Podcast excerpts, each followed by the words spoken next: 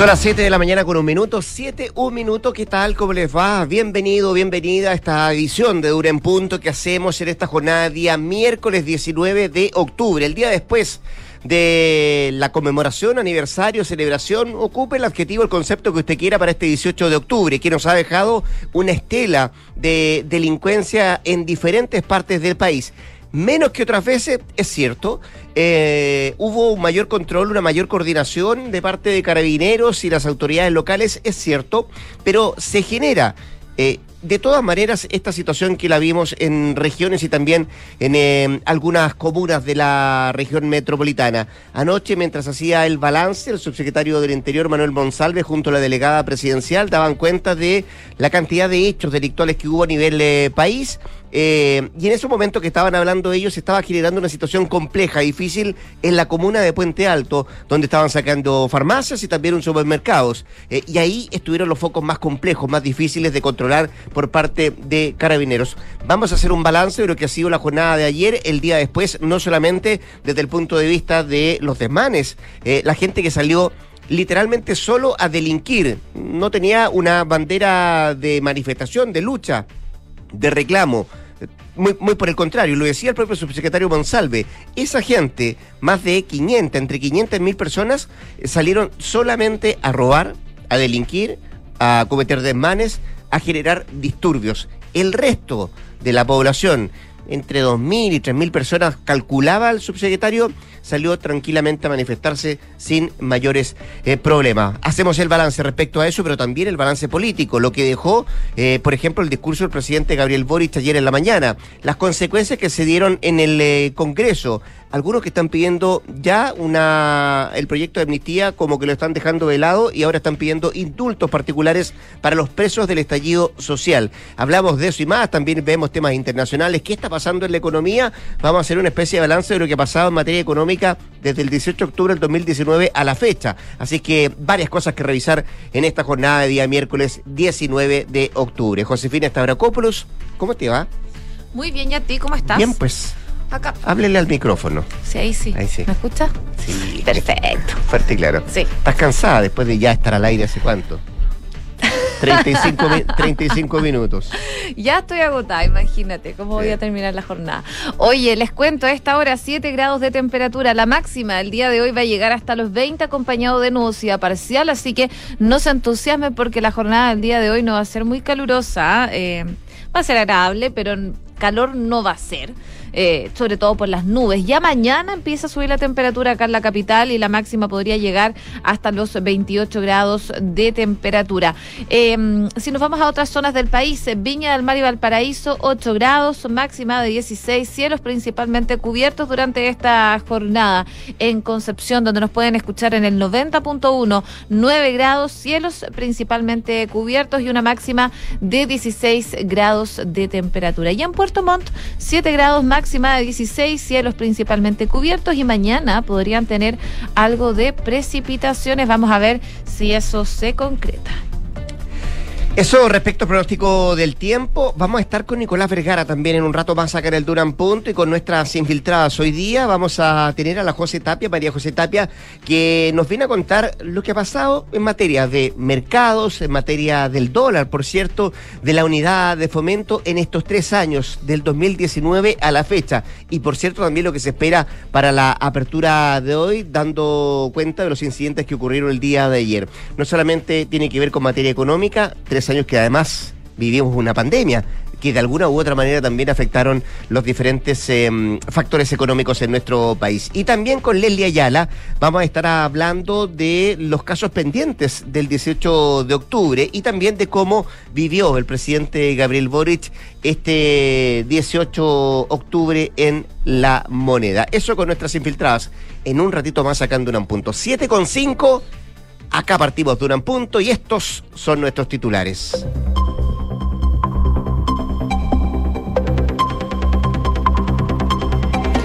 El subsecretario Manuel Monsalve informó de 18 focos de desórdenes en el país y 13 carabineros lesionados tras el 18 de octubre. El subsecretario del Interior aseguró que la planificación para contener las manifestaciones funcionó y aseguró que el transporte público ha funcionado. Hemos logrado garantizar la normalidad, aseguró el subsecretario. Coquimbo, Valparaíso, Concepción y Temuco concentraron los hechos de violencia en las regiones. El hecho más violento se registró en Coquimbo, donde encapuchados apedrearon el edificio donde opera el gobierno regional y la delegación presidencial para luego trasladarse a una estación de servicios en La Serena, donde incendiaron un vehículo presidente Gabriel Boric aprobó la composición del nuevo alto mando de la Armada, el cual había sido presentado por la ministra de Defensa Maya Fernández. Entre los nuevos oficiales generales que pasan a retiro se encuentra el contraalmirante Jorge Parga, que duró 48 horas en su cargo por respaldar a un marino condenado por el atropello a un manifestante durante el estallido social, y el vicealmirante Ramiro Navajas, quien en un correo habría señalado que sus camaradas presos en Punta Peuco y Colina 1 habían cumplido cabalmente con su deber.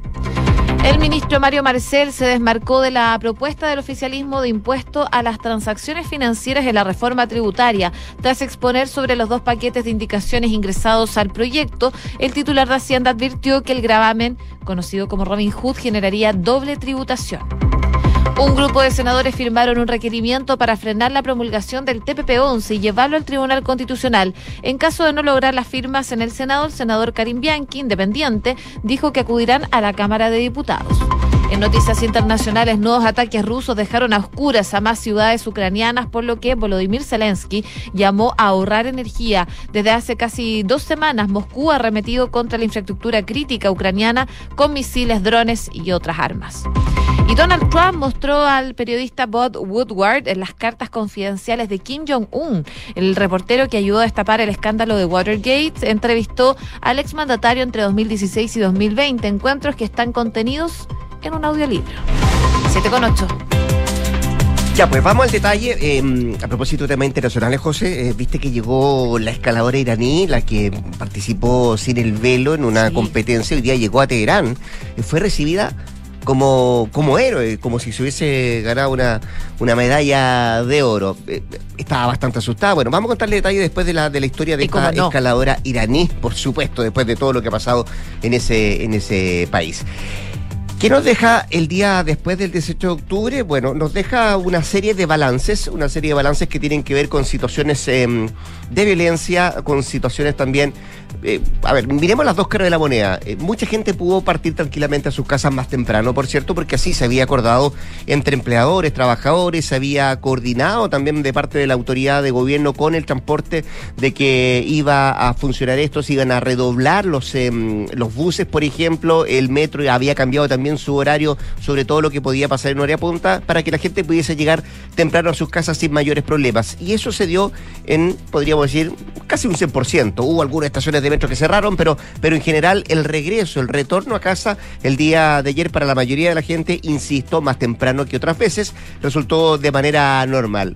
Lo que vimos después fue una situación mucho más compleja, porque nos quedamos con esa estela de, violencia en, diferentes partes del país, no solamente acá en la región metropolitana, hubo regiones, y la jueza nos va a contar dónde estuvieron los focos más complejos, pero hubo regiones donde se, dieron también situaciones bien, bien difíciles. Eh, y los mayores desórdenes eh, y saqueos se dieron, eso sí, acá en la región metropolitana, particularmente también en la comuna de Puente Alto, donde el foco se comenzó a a, agravar, podríamos decir, o a salirse mm, de, los límites eh, pasadas las 20 horas, cuando ya eh, la luz natural nos dejaba, comenzaba a aparecer la luz artificial y ahí comenzó a funcionar el, eh, el, el lumpen, como se le llama esta gente que salió única y exclusivamente a delinquir. Eh, cerca de las 21 horas anoche, el eh, gobierno entregó su primer balance a través del subsecretario del Interior, Manuel Monsalve, quien destacaba que funcionó la coordinación, como decíamos, la planificación, dado los hechos registrados el día de ayer, y la gente pudo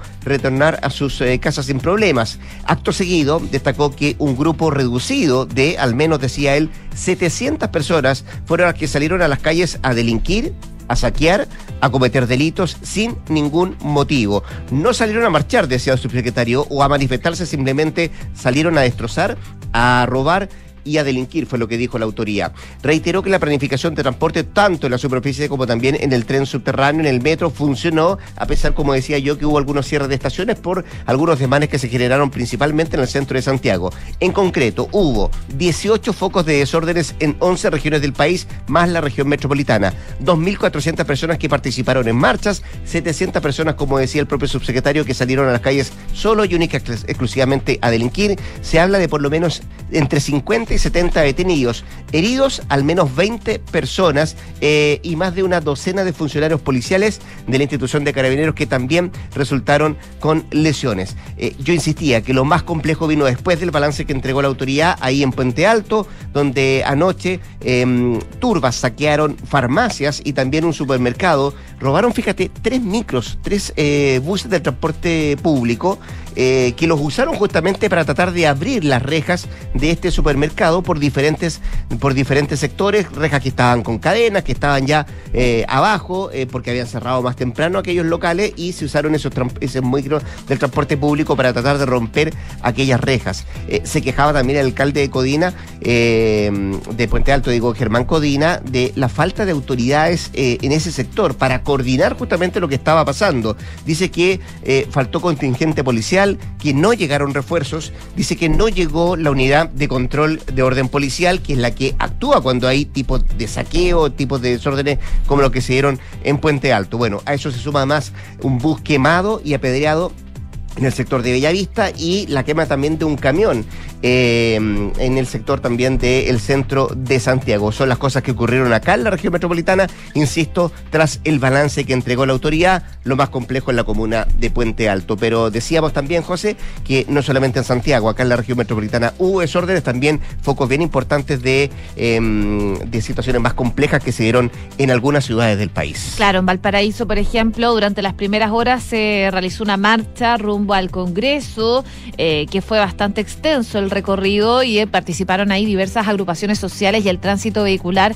eh, se suspendió. Sin embargo, en algunas intersecciones desconocidos instalaron barricadas pese a no generarse mayores desmanes. A eso de las 18 horas, algunos encapuchados se trasladaron hasta el sector de la Plaza Victoria, donde ocurrieron enfrentamientos con carabineros. En San Antonio también se instalaron barricadas incendiarias a raíz de protestas organizadas en el centro de la ciudad mientras que en Concepción, por ejemplo, Carabineros informaba de interrupciones de tránsito en las primeras horas de la mañana por manifestaciones pacíficas. Pese a ello, en los últimos minutos de la tarde se habían dado cuenta de saqueos ocurridos tanto en una tienda de artículos electrónicos emplazada en Cayo Higgins, entre Lincoln y Rengo, como en una estación de servicios en pleno centro de la ciudad penquista, donde antisociales sustrajeron diversas especies del local. Carabineros tuvo que usar el carro lanzaguas ahí para poder frenar estos actos y, consignaron los primeros detenidos también. Eh, en Plaza de Armas de Los Ángeles. Se registraron también las primeras manifestaciones, principalmente pacíficas con pancartas alusivas al estallido social, mientras que en Temuco, en la tarde, eh, las manifestaciones terminaron en desórdenes protagonizadas por un grupo de individuos que interrumpieron el tránsito vehicular. En Valdivia, en la región de los lagos, no ha habido eh, interrupción policial, eh, pero eh, hubo una gran cantidad de manifestantes igualmente. De todas maneras, donde preocupa más la situación es en Coquimbo, que se evidenció un violento, violento escenario donde tras una marcha que se llevó a cabo en Plaza Buenos Aires, antisociales apedrearon las dependencias de la ex intendencia donde opera el gobierno regional y también la delegación presidencial, rompiendo los vidrios de este inmueble, el mobiliario público también y prendieron fuego a una bandera nacional. A raíz de esto se logró detener a tres personas involucradas en la quema del eh, pabellón nacional, quienes además tendrían participación directa en desmanes y la instalación de barricadas en La Serena. Hay que indicar que dos de los aprendidos son mujeres y una de ellas tan solo tendría 15 años. Así que una situación bastante compleja se registró principalmente en Coquimbo, pero también en otras regiones del país. En la gobernación de, Coquimbo ahí también hubo situaciones complejas y la quema de un auto, como tú decías, entiendo que era un auto de una persona que más lo dejó estacionado ahí eh, a la espera de que eh, pasaran los desmanes cerca de un servicentro, un, auto que además eh, utilizaba esta persona para el trabajo diario. Eh, lo que por cierto uno dice una doble condena respecto a las situaciones que se generaron particularmente ahí en, eh, en eh, regiones. Y, lo más complejo, como decíamos acá en la región metropolitana, lo que pasó ahí en Puente Alto, con la posibilidad de esa gente que intentaba saquear un supermercado a cuenta en esa comuna y el reclamo que hace el alcalde de decir, bueno, esto se pudo haber evitado si se coordinaba con mayor gente, con alguna presencia de autoridad de gobierno ahí en esa zona un poquito más temprano, de por qué, todavía no se explica él por qué se demoró el refuerzo por parte de la institución de carabineros, a pesar de que hay ahí en la plaza muy cerca hay un, retén de carabineros, pero él dice, bueno, efectivamente no fue suficiente, era mucha más gente la que salió a, tratar de delinquir y saquear este, este supermercado. Así que vamos a estar pendientes también de esta jornada el día después de balance en cuanto a detenidos, eh, particularmente por estos hechos de violencia ocurridos en gran parte del país. 7 con 16. Escuchas, Duna en punto. Pero el día después del 18 de octubre también dejó frases y discursos que generaron nuevas reacciones, nuevas polémicas, nuevas críticas y también grietas. ¿Qué decir de las palabras del presidente de la República, Gabriel Boric, que no le gustaron para nada a un amplio sector de la oposición? Eh, ya nos vamos a hacer cargo de, de ese tema, de las palabras y el discurso del presidente Gabriel Boric, pero antes también tuvo un duro cuestionamiento el presidente de la Cámara de Diputados, Raúl Soto, que, dicho sea de paso, este viernes Em, va a presentar su renuncia a la presidencia de la mesa, la presidencia de la corporación, porque así estaba acordado. Em, y vamos a ver qué es lo que pasa respecto a quién asume la presidencia de, la Cámara, que eh, todavía está en duda, a pesar de que a medida que van pasando la hora se contrata que sí podría eh, elegirse a la mm, diputada comunista Carol Carola como presidenta de la Cámara de Diputados. ¿Qué dijo el presidente Soto el día de ayer? Bueno, él aprovechó la ocasión para llamar a consolidar un pacto económico y social que permita establecer rápido medidas claras y contundentes de reactivación. Pero antes fue mucho más categórico porque dijo, estamos en peores condiciones como país que hace tres años. Reconoció el presidente de la Cámara, complementando además que el momento que vivimos en Chile es de extrema fragilidad política y también de extrema fragilidad social. Por tanto, dijo Soto, quiero hacer un gran llamado. Es urgente un acuerdo nacional para enfrentar la crisis de seguridad, para solucionar el problema de la crisis migratoria irregular que no solo afecta a la macrozona norte, sino que está permeando a todo el país y afectando a nuestra convivencia nacional. También el diputado agregó que respecto del tema económico eh, quería hacer un llamado a un pacto y que se permita establecer rápido medidas claras y contundentes para reactivar la inversión, para generar mayor crecimiento en nuestro país y también la generación de empleo. Al igual que Soto, otros parlamentarios oficialistas también admitieron su disconformidad con la respuesta a las demandas que se generaron em, en la protesta del 2019 y llamaron al gobierno y también a toda la clase política a movilizarse para las transformaciones y por las transformaciones requeridas. De hecho, también habló el eh, diputado del PS, Daniel Manucheri, quien reflexionó que a tres años del estallido social, los cambios que la gente quiere aún no han llegado, la desigualdad no ha cambiado su rumbo y el negocio de los derechos sociales sigue absolutamente consolidado y la dignidad pareciera ser solo un eslogan, fue lo que dijo el parlamentario del Partido Socialista. Palabras que se dieron fuera del hemiciclo que aprovecharon muchos de eh, sacar a relucir lo que piensan a propósito de lo que ha pasado del 2019 a la fecha, pero al interior también de la sala hubo eh, más de alguna polémica, más de alguna división cuando estaban trabajando los parlamentarios. Sí, de todas maneras. De hecho, hubo una petición de las bancadas oficialistas para conceder un minuto de silencio. Eso fue el inicio, ¿no? Mm. Sí, fue al inicio de la sesión. Eh, ellos decían para las víctimas del estallido social por la represión del gobierno de Sebastián Piñera. Esa fue la petición, según señalaron los solicitantes, que marcó el inicio de la jornada de ayer. Y ahí el Comité Republicano se opuso firmemente, lo que molestó especialmente a, sectores de izquierda. Incluso al inicio de la sesión, el diputado del Partido Comunista, Luis Cuello, intentó reponer la petición, pero la mesa de la Cámara, que ahora era conducida por el vicepresidente Alexis Sepúlveda, el radical, le respondió que mientras no hubiese unanimidad, no se podía realizar ese homenaje. Esa tensión entre republicanos y comunistas eh, volvió a manifestarse también después en el hall de la corporación, donde hacen habitualmente eh, las conferencias de prensa. Ahí el diputado republicano Luis Sánchez dijo que las violaciones masivas a los derechos humanos eran un invento, frase que claramente generó desaprobación de la bancada comunista, que eh, está esperando ahí en un, en un lado para poder intervenir también ante los medios de, de comunicación. En su momento, la bancada comunista no solo arremetió en contra de los legisladores de derecha, también tomó distancia de la postura que expresó el presidente Gabriel Boric, quien llamó a no confundir las violaciones a los derechos humanos cometidas individualmente por funcionarios policiales con el rol que cumplen miles de carabineros. Eh, claro, ahí eh, Carmen Hertz, por, eh, por su parte, dijo que hubo un sistematicidad y un patrón de conducta en la vulneración de derechos humanos y que lamentablemente la doctrina del enemigo interno sigue vigente y Carabineros sigue adoctrinado en que cada manifestante es un enemigo, decía Carmen Hertz. Pero no fue lo único, no fue la única polémica que se generó el día de ayer. De hecho, en la mañana, la senadora independiente Fabiola Campillay quien recordemos perdió la visión, el gusto y el olfato por esta lacrimógena eh, que impactó en su cara, pidió al presidente Boric que concede indultos particulares a los presos de la revuelta. La parlamentaria primero grabó un mensaje y reiteró horas más tarde su petición ante la falta de votos que existen en el Senado para avanzar en este proyecto de indulto o amnistía general. Eh, lo que respondió la ministra vocera, Camila Vallejo, es que por el momento no, pero lo están evaluando para atender los compromisos programados. A ver si hablamos más adelante de eso porque mm, es un tema, eh, esto es lo que está pidiendo Fabiola Campillay, es otra cosa, no es lo que está establecido en el proyecto en algún minuto quería eh, volver a presentar el, eh, el, gobierno y que lo habíamos visto hace un par de horas atrás, 48 horas atrás, que la propia vocera de gobierno dijo, bueno, por ahora no se va a presentar esto, no se va a insistir con ese proyecto,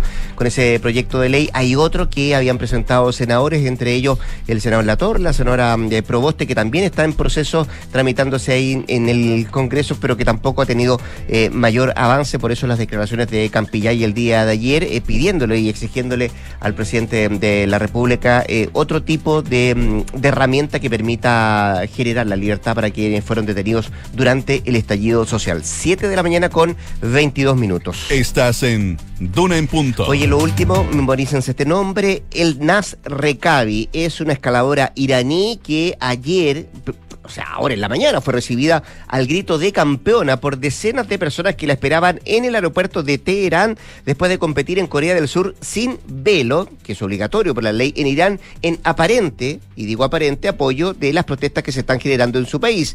Em, el NAS campeona, gritaron docenas de personas entre aplausos cuando la escaladora de 33 años salió del aeropuerto internacional eh, de madrugada, de acuerdo con eh, diferentes videos que han sido compartidos en las diferentes redes sociales por diferentes activistas. Esta deportista fue además recibida por su familia, que la abrazó largamente después de haber expresado temores por su seguridad tras competir en este campeonato asiático de escalada que se celebró en Corea del Sur sin velo y con una cola además del pelo eh, al aire durante el fin de semana. Ella em, llegó cubierta con un velo y una gorra negra em, y afirmó sentirse estresada y también eh, tensa y temerosa en su regreso al país y repitió las disculpas que ofreció justamente en su momento en Instagram cuando ella decía y, por qué había, no había utilizado la hijab. Bueno, estaba ocupada, fue la explicación que entregó ella poniéndome mis zapatos y mi equipo, y eso hizo que me olvidara de ponerme el velo. Fue lo que declaró. Eh, regreso a Irán con la mente en paz, a pesar de que siento mucho estrés y tensión, pero gracias a Dios nada ha ocurrido hasta ahora, es lo que afirma esta escaladora. Eh, tras sus declaraciones subió a una furgoneta y rumbo a su casa. El gesto de esta escaladora ha sido visto como una valiente muestra de apoyo a las mujeres de su país que llevan semanas protestando contra la obligatoriedad de llevar el velo eh, y ocurre tras la muerte en septiembre de la joven Bacha Amini tras ser detenida por llevar mal el velo en Irán. Así es que vamos a ver qué es lo que pasa con ella, pero por ahora fue recibida como una ganadora el NAS Recabi, esta escaladora que participó en Corea del Sur. 7 con 24. En Duna en Punto le tomamos el pulso a la economía. Revisamos indicadores económicos. La UEF el día de hoy 34.480 pesos. El dólar a la baja cerró 970. Vamos a ver cómo abre el día de hoy. El euro 952 cerró al alza. El IPSA 5.122 puntos también en números azules y el cobre 3,32 dólares la libra. Mira, estoy revisando algo que trae la prensa económica hoy día. Me estoy mirando pulso que destaca reforma tributaria. Marcel se desmarca de impuesto a transacciones financieras que está pidiendo el oficialismo y también destaca en otro titular turismo y proyecto de 40 horas. Más del 80% de las empresas elevaría sus costos en recursos humanos. Son parte de los titulares que destaca hoy día el diario Pulso. Miremos también lo que pasa en el diario financiero.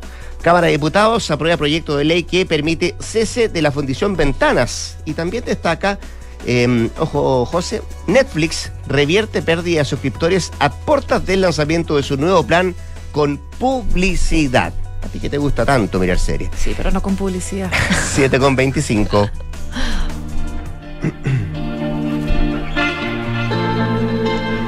Oye, ya está todo listo para recibir a Bad Bunny en Chile en los próximos días, con dos conciertos en los que va a cantar sus mejores éxitos y parte también de su último álbum, Un Verano Sin Ti. Por eso la productora del show, eh, Bizarro, ¿te acuerdas que es la misma productora que trajo a Daddy Yankee? Y que se generaron problemas. Y que ¿te tuvieron hartos problemas.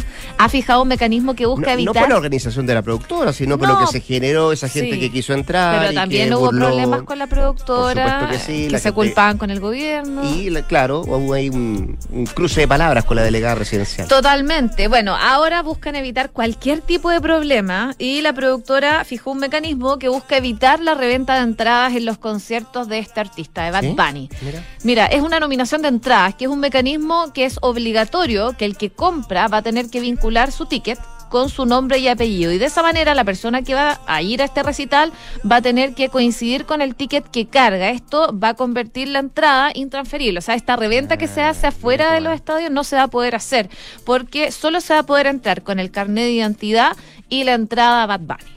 Así que de alguna forma también están tratando de reforzar las medidas de seguridad para este tipo de conciertos que ya sabemos lo que pasó con Daddy Yankee.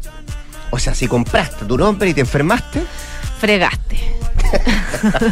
así nomás. Ya, pues con la música de Bad Bunny, eh, nos vamos a la pausa comercial, pues. Eh, las cosas estaban a cópulos, por cierto, va a volver a las 8 de la mañana para actualizarnos las informaciones de lo que está pasando en, eh, en la última hora. Y antes de la pausa, déjeme darle un par de consejos. Invierte sin excusas con Ingebec Inmobiliaria. Ahora te ayudan a comprar un departamento en verde con entrega inmediata, pagando el pie hasta en 48 cuotas. 48 cuotas sin intereses. Descubre este y más beneficios en ingebecinmobiliaria.cl y conecta la gestión de tu empresa con Sapiens ERP y tu área de gestión de personas con Senda, ambas soluciones de Fontana. Su ecosistema de gestión empresarial integra todos los procesos de tu compañía en defontana.com. 7 con 27. Vamos a la pausa, ya volvemos con más acá a Duran.ks en la 89.7. solita, pero nunca sola, sola. Pensadores digitales. ¿Por qué me quedaba hasta tarde gestionando las remuneraciones de la empresa si ahora lo hago en segundos? Ella ya está pensando digital. ¿Y tú? Súmate a la nueva forma de gestionar tu área de personas contratando Senda con Z, el software de recursos humanos de Defontana que te conecta con todo gracias a su ecosistema digital de gestión empresarial, comunicaciones, reclutamiento, asistencia y mucho más. Piensa digital con Senda, desde 1.500 pesos por colaborador en senda.cl. Ingeniería Civil Eléctrica en la Universidad Andrés Bello, enfocada en problemas de actualidad relacionados al cambio climático, como el uso masivo de energías renovables y la electromovilidad, y en el desarrollo de la tecnología necesaria para la transformación energética. La carrera cuenta con investigadores activos y reconocidos a nivel internacional y con el apoyo del Centro de Transformación Energética de la UNAV, el que tiene convenios con universidades en Inglaterra, Italia, España y China. Infórmate en unav.cl.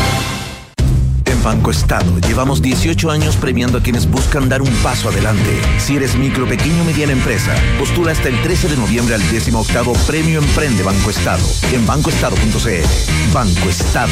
El Premio Emprende es organizado por Banco Estado Microempresas S.A. Asesorías Financieras. Infórmese sobre la garantía estatal de los depósitos en su banco o en www.cmfchile.cl. Maca, ¿qué haces por acá? Hola Javi, qué rico verte. Pensé que estaban de vacaciones. Sí, regresamos ayer. Estuvimos en el sur con los niños dos semanas y nosotros descansamos Me N. imagino. ¿Y cómo hicieron con la casa tanto tiempo? Todo perfecto. Contratamos la alarma de Verisur antes de irnos y resultó genial. Pudimos controlar desde la app la casa y así estar más tranquilos. Ya, qué buena. Protege lo que más quieres con alarmas Verisur. Contrata llamando al 600-385-0003 o en verisur.cl. Activa Verisur. Activa tu tranquilidad. No da lo mismo tener mayor cobertura en consultas médicas y exámenes. No da lo mismo estar protegida ante eventos de alto costo. No da lo mismo sentirme tranquila en momentos de incertidumbre. La protección de tu salud y la de tu familia no da lo mismo.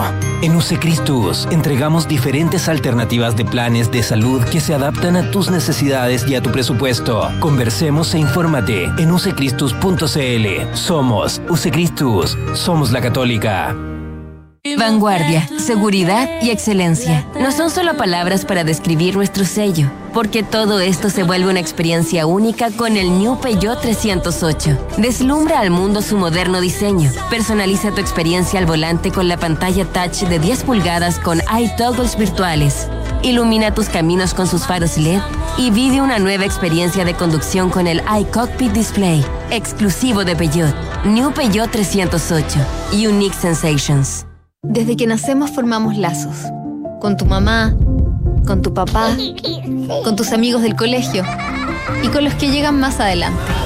Pero hay uno que deberíamos formar con lo más importante, contigo misma. Por eso, en este mes del cáncer de mama y todo el año, Banco Edwards te invita a que te realices el autoexamen y la mamografía para que todas formemos un lazo con el autocuidado. Porque el cáncer de mama detectado a tiempo puede salvar tu vida.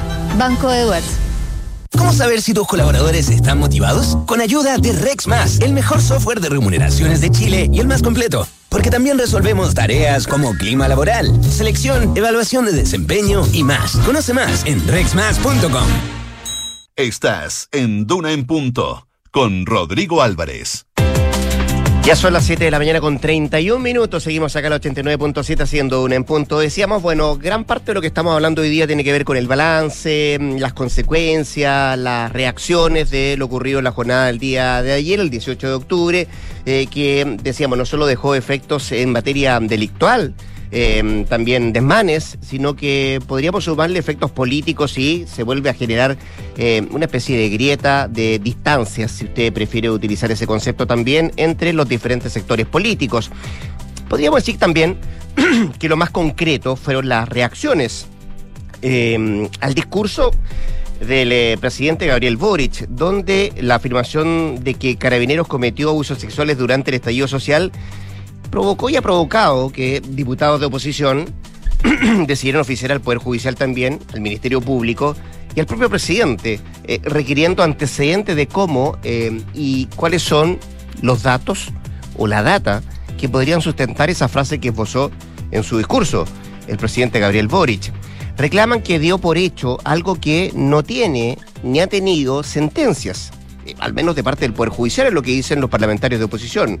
Otros también manifiestan y dicen que junto a esto fue tibio de parte del presidente el apoyo a la institución de carabineros cuando eh, otros esperaban incluso un, un, perdón por los polémicos tweets que salieron a la luz pública en las últimas 48 horas. Eh, usted recordará de autoridades de gobierno que en su momento cuando escribieron estos mensajes no eran autoridades de gobierno y cuestionaban el rol que había cumplido eh, carabineros durante el 2019. En su discurso, el presidente Boric condenó las violaciones a los derechos humanos de uniformados durante el estallido, a la vez que respaldó su labor policial en la actualidad. En dos momentos de su intervención mencionó que carabineros cometieron delitos sexuales, pese a que a la fecha no existen, como decíamos, condenas por ese tipo de delitos. ¿Qué fue lo que dijo el presidente? Lo pasamos a escuchar de inmediato. Como Estado, debemos asumir que el control policial de, estos mes, de esos meses sobrepasó los límites de lo aceptable. Hubo muertos, hubo abusos sexuales, hubo mutilaciones oculares. Y eso no puede quedar impune y no se puede volver a repetir. Es indispensable que en democracia los abusos policiales se investiguen y se sancionen. No solo es un acto de justicia a las víctimas, sino también es un acto de justicia con la institución policial cuya labor no debe ser confundida con actuaciones que fueron gravísimas y condenables. La palabra del presidente Gabriel Boric parte de las palabras de este discurso que emitió ayer en la mañana el eh, mandatario y que, de acuerdo a los antecedentes que se manejan, existen dos sentencias en casos donde se denunciaron hechos de connotación sexual.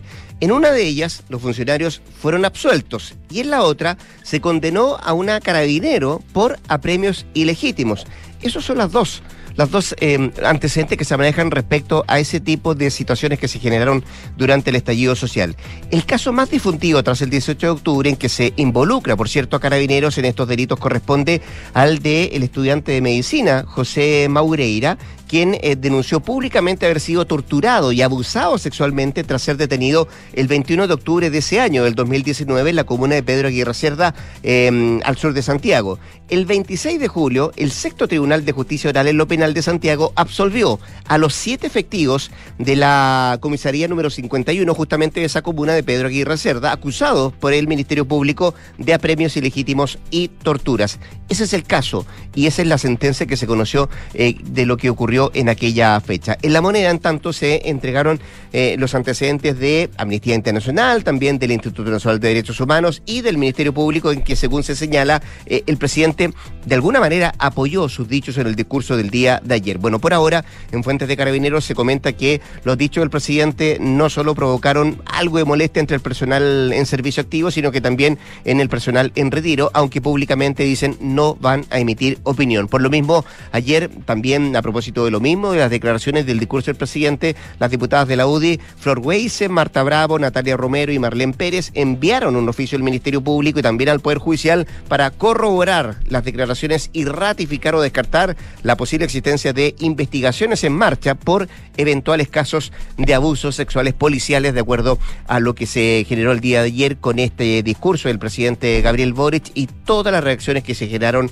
durante el transcurso del día. 7 con 36. Estás escuchando Duna en punto. Y en temas políticos, el otro que dejó este 18 de octubre fue el pedido de la senadora Fabiola Campillay al gobierno donde solicitó indultos caso a caso para los presos del estallido social. Esto porque a juicio de la parlamentaria, el proyecto de amnistía se encuentra entrampado en el Senado, por lo que ella está pidiendo al gobierno un indulto caso a caso ante el nulo avance en el Congreso de este proyecto de ley. Recordemos que la moneda confirmó que no va a renovar la urgencia legislativa para este proyecto de amnistía a los presos del estallido que se registró hace exactos tres años. Sabemos que hay una discusión que no ha tenido los resultados esperados en el Congreso respecto al indulto, fue lo que aseguró la ministra eh, vocera Camila Vallejo eh, hace 48 horas, dando cuenta entonces de que no se le va a poner urgencia a esta iniciativa. De todas maneras, la Secretaría de Estado agregó que seguiremos trabajando en el diálogo con distintos actores para que esto pueda tener una respuesta concreta. Y por lo mismo, la senadora Campillay argumentó su solicitud diciendo que en un principio ella tuvo la esperanza de que este proyecto de ley de amnistía pudiese sacar a los presos de las cárceles, pero al poco andar me di cuenta, dice ella, de que los votos no estaban y que se modificó de tal manera que no sacaba a ningún preso, fue lo que criticó la parlamentaria independiente. Yo le hago el llamado al presidente de la República a buscar otro camino, por razones humanitarias, el camino de los indultos particulares, para poder dar el primer paso hacia terminar con la deuda histórica que tiene Chile en materia de derechos humanos, es lo que está pidiendo la parlamentaria. Cabe destacar además que el proyecto de ley que concede indulto general por razones humanitarias es una moción parlamentaria presentada por los senadores Latorre, Allende, Muñoz y Proboste, además de Navarro, eh, eh, que se presentó el 2020, en diciembre de ese año. La idea legislativa continúa dentro del primer trámite constitucional y no ha avanzado mucho. Y por ahora, y a propósito de lo que está pidiendo la senadora Campillay, no se sabe de algún preso del estallido que requiera indulto por razones humanitarias. Por ahora eso no se sabe y eso es lo que está pidiendo la senadora independiente Fabiola Campillay, que se vea caso a caso y que el indulto sea por razones humanitarias. 7 de la mañana con 38 minutos. Nos vamos a ir a una pausa comercial. Confía en el equipo de expertos en inversiones y así podrás ver tu portafolio y patrimonio crecer a futuro gracias a su constante asesoramiento. Descubre sobre la mayor oferta de productos de inversión de mercado donde en inversiones.sura.cl. El poder de tus decisiones crea futuro. Y en caso de faltar, en caso de no estar, ¿cuánto tiempo tu familia estaría protegida? Con el seguro de vida, ahorro y salud, protección integral MedLife, tienes más protección para tu familia y también más tranquilidad para ti. Solicita una asesoría en medlife.cl. Nos vamos a la pausa. Al regreso, Nicolás Vergara, Leslie Ayala y la José Tapia, acá en Duran Punto. Nuestra sección los infiltrados ya se vienen. Cuando te ponen el pie, no siempre es una zancadilla. Ahora en Ingebec Inmobiliaria te ayudan a comprar un departamento en verde o con entrega inmediata, pagando el pie hasta en cuatro años y sin intereses. Por fin la oportunidad que estabas esperando para invertir. Encuentra este o más beneficios en ingebecinmobiliaria.cl. Ingebec Inmobiliaria, tu inversión nuestro compromiso. Pancho, ¿cómo estáis? Bien, Juan, pero esto de la jubilación me tiene preocupado. Quiero seguir ayudando a mi familia. Te tengo la solución. Mira, entré a medlife.cl y vi que la nueva alternativa de rentas vitalicias te asegura una pensión mayor los primeros años y luego tu pensión continuará fija en UF de por vida y seguirás ayudando a tu familia. ¿En serio? Cuéntame más. Mira, como te comento. Con rentas vitalicias, tu pensión tiene el respaldo de MedLife. Conoce más sobre las rentas vitalicias en medlife.cl o llamándonos al 600 390 3000. MedLife, recorriendo la vida juntos.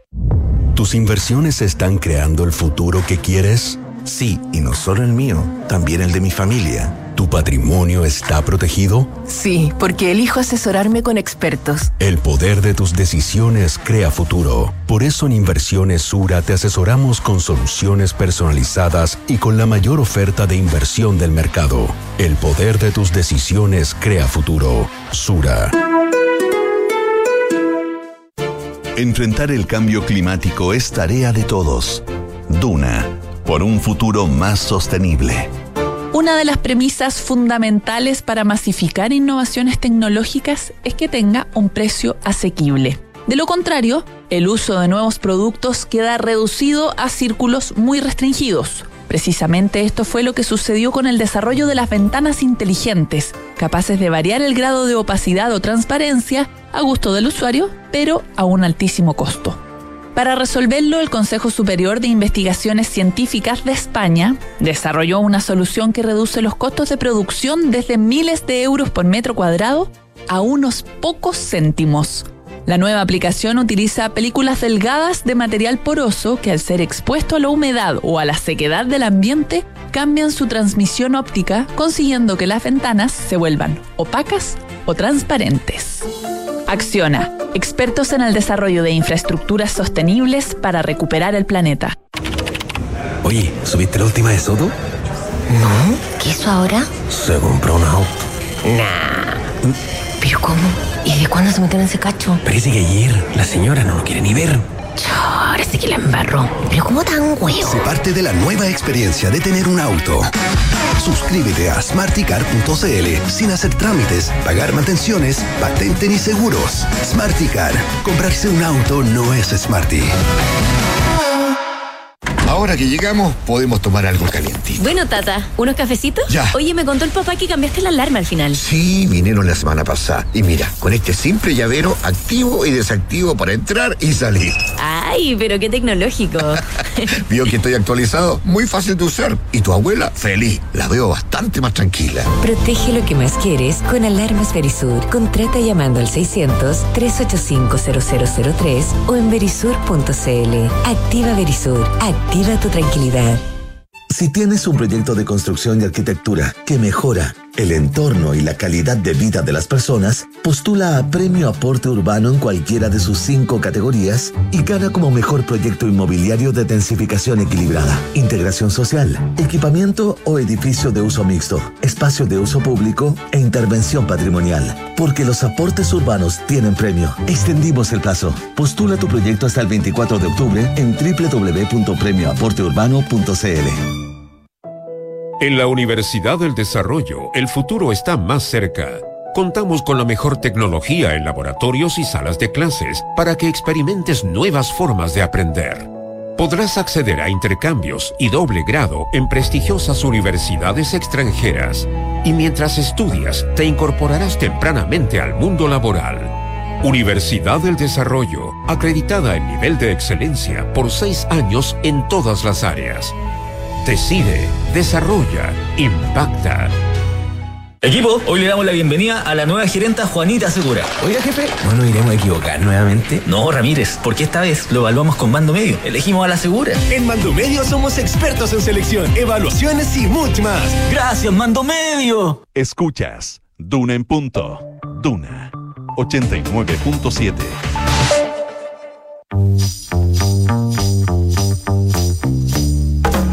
Son los infiltrados en Duna en punto. 7 de la mañana con 44 minutos eh, de este miércoles 19 de octubre. Momento de saludar a todos nuestros infiltrados. Nicolás Vergara, ¿cómo estás? Buenos días.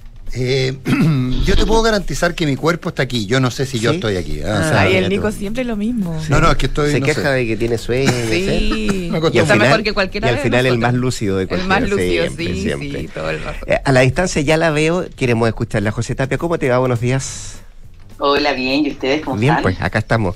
Y usted ya la escuchó, una voz inconfundible. La José, la, Ay, ya. la José, la Nelly Ayala. la José es la más há- hábil de todos. Está en pijama y. Sí. Se puso una blusa. Una Se puso una blusa, pero abajo está el pijama.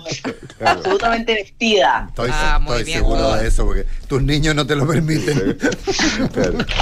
No, siempre digna, siempre digna. Me parece muy bien. Eh. Me parece muy bien. Dije, voz inconfundible, Leslie Ayala. ¿Cómo te va? Buenos días. Muy buenos días ¿Sí? a todos, sí. Sí. Bien. ¿Cómo se vivió el 18 de octubre? Mira, bastante calmo pese ¿Sí? a lo que se había eh, establecido en un inicio. Recordemos que ayer la moneda en particular desplegó 25 mil efectivos de carabineros en todo Chile para procurar obviamente la seguridad y orden público.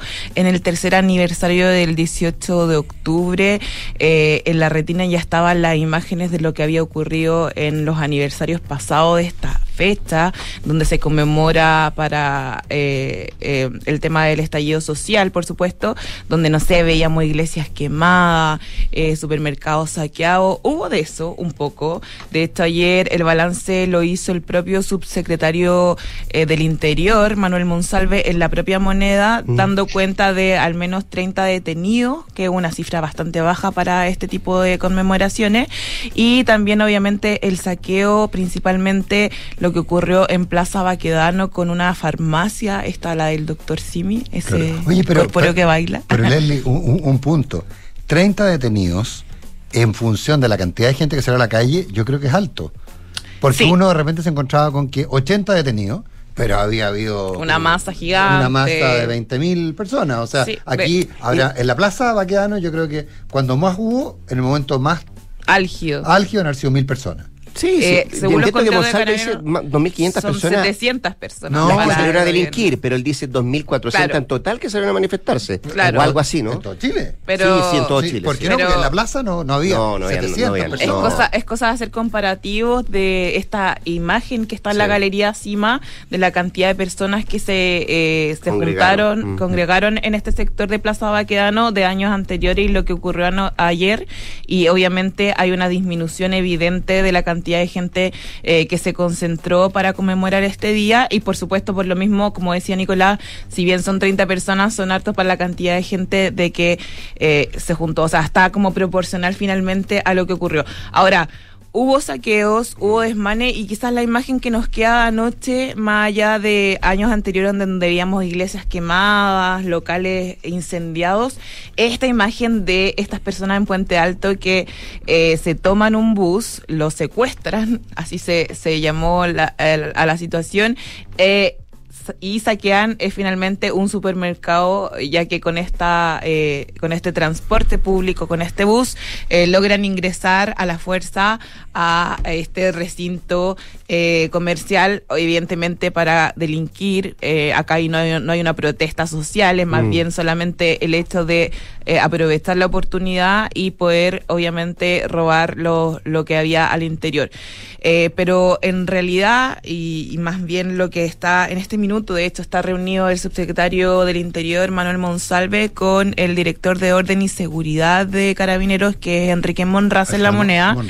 Están haciendo un balance de los episodios que eh, ocurrieron durante la jornada de ayer y son bastante acotados. Eh, hay una buena sensación al interior del gobierno de lo que está ocurriendo. De bueno, de hecho, en este minuto. Sí, pues se instalaron los micrófonos ahí en la moneda y viene Monraz con, eh, con el subsecretario y también la Y la delegada. delegada presidente. presi- Y estuvieron anoche también en este comité trabajando. Sí, monitoreando.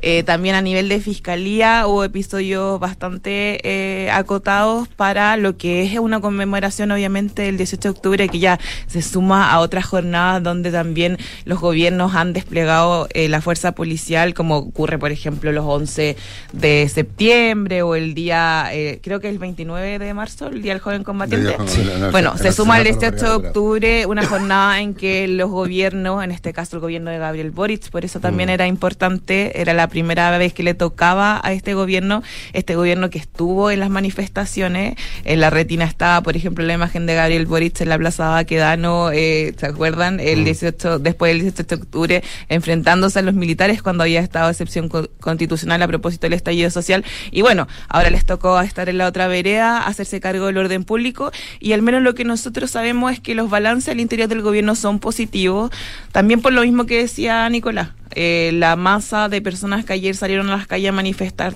a manifestarse era mucho menor a la que ocurrió en años anteriores y por lo mismo también los hechos de violencia fueron acotados, aunque obviamente eh, no, no, no, no hay por qué minimizarlo. Acá No. hubo saqueos, eh, hubo destrucción de mobiliario público eh, en una zona que ya estaba media acostumbrada. Recordemos que solamente la pandemia pudo apagar o aplacar eh, lo que son las manifestaciones viernes tras viernes en el sector de Plaza Baqueano, pero cada vez evidentemente son menos y al interior del gobierno y de la propia policía hay un balance Mm. totalmente positivo de lo que se ha hecho en esa zona con el despliegue, por supuesto, de carabineros eh, eh, y también, obviamente, eh, en las propias lo- zonas que siempre son recurrentes de protesta en la periferia durante la noche. También estuvo calmo y desde Salvo pu- Puente Alto, como tú decías, ¿ah? porque cuando Yo estaba dando esa- el punto de prensa Monsalve, ahí se estaba generando, porque fue como a las nueve de la noche que habló Monsalve, y ahí se estaban generando los peores Sí, y yo creo que esa imagen igual es bien eh, impactante, o sea, el secuestro Ah, de, bueno. de Entiendo una... que fueron tres micros. Tres micros, sí.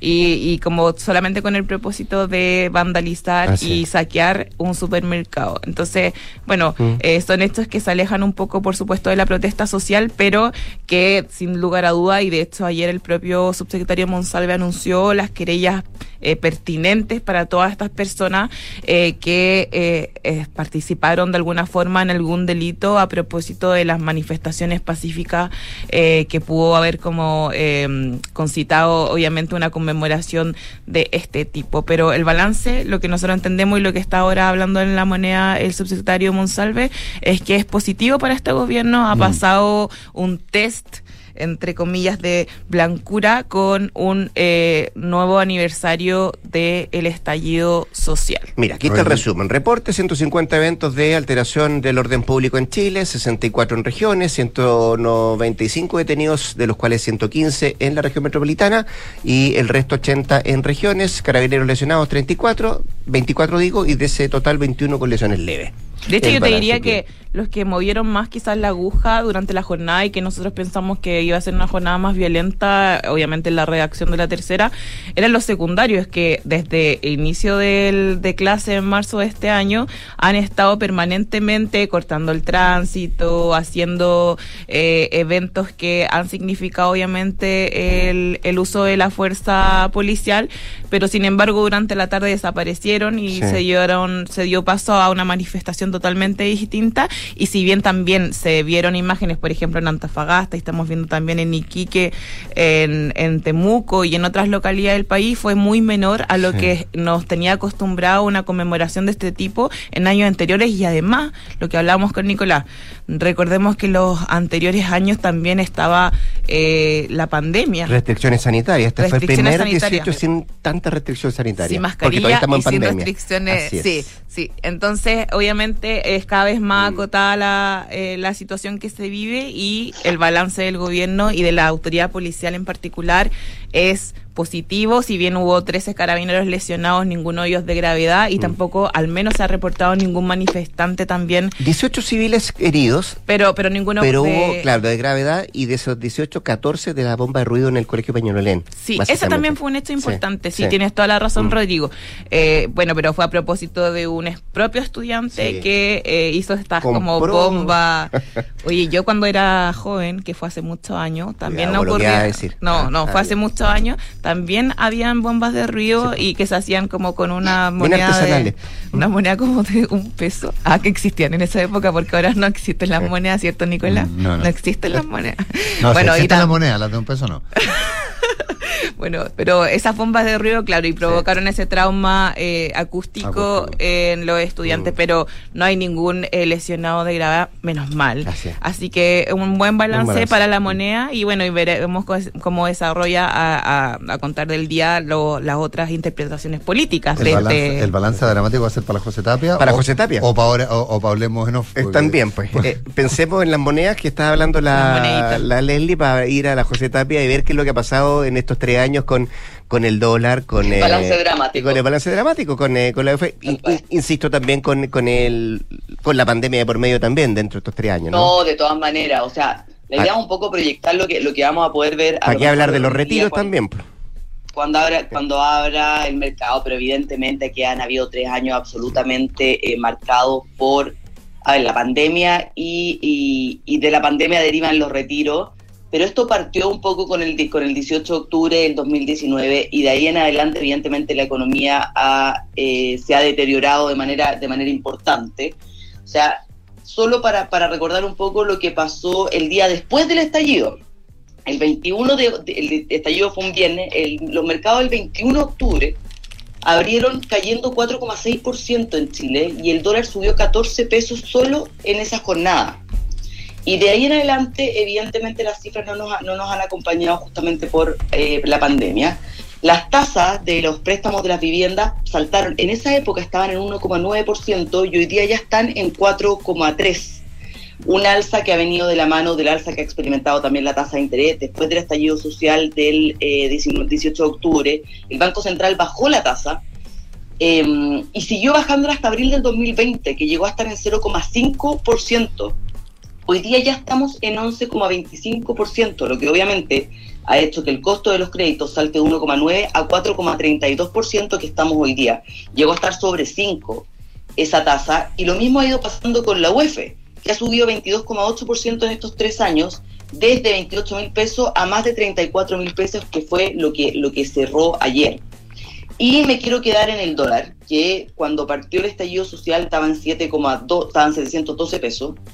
Y eh, estos días cerró, ayer cerró en, 9, como- en 970 pesos, porque ¿qué fue lo que, lo que pasó? El martes, el martes efectivamente, se pegó una escalada de más de 4 pesos para llegar a 9 como, como, como a, 72, a 972 pesos.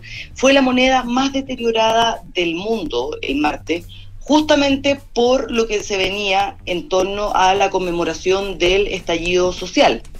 De hecho, cuando uno hablaba con, con los analistas, decía que esto tenía que ver mucho con la incertidumbre en torno al 18 de octubre.